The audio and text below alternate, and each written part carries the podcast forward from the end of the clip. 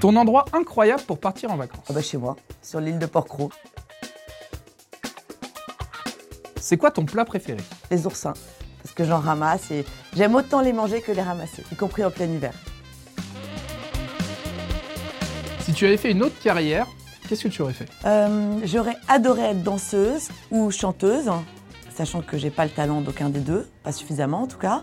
Pour la danse, pour, la- pour le chant, c'est foutu parce qu'il me manque une corde vocale, c'est pour ça que j'ai la voix grave.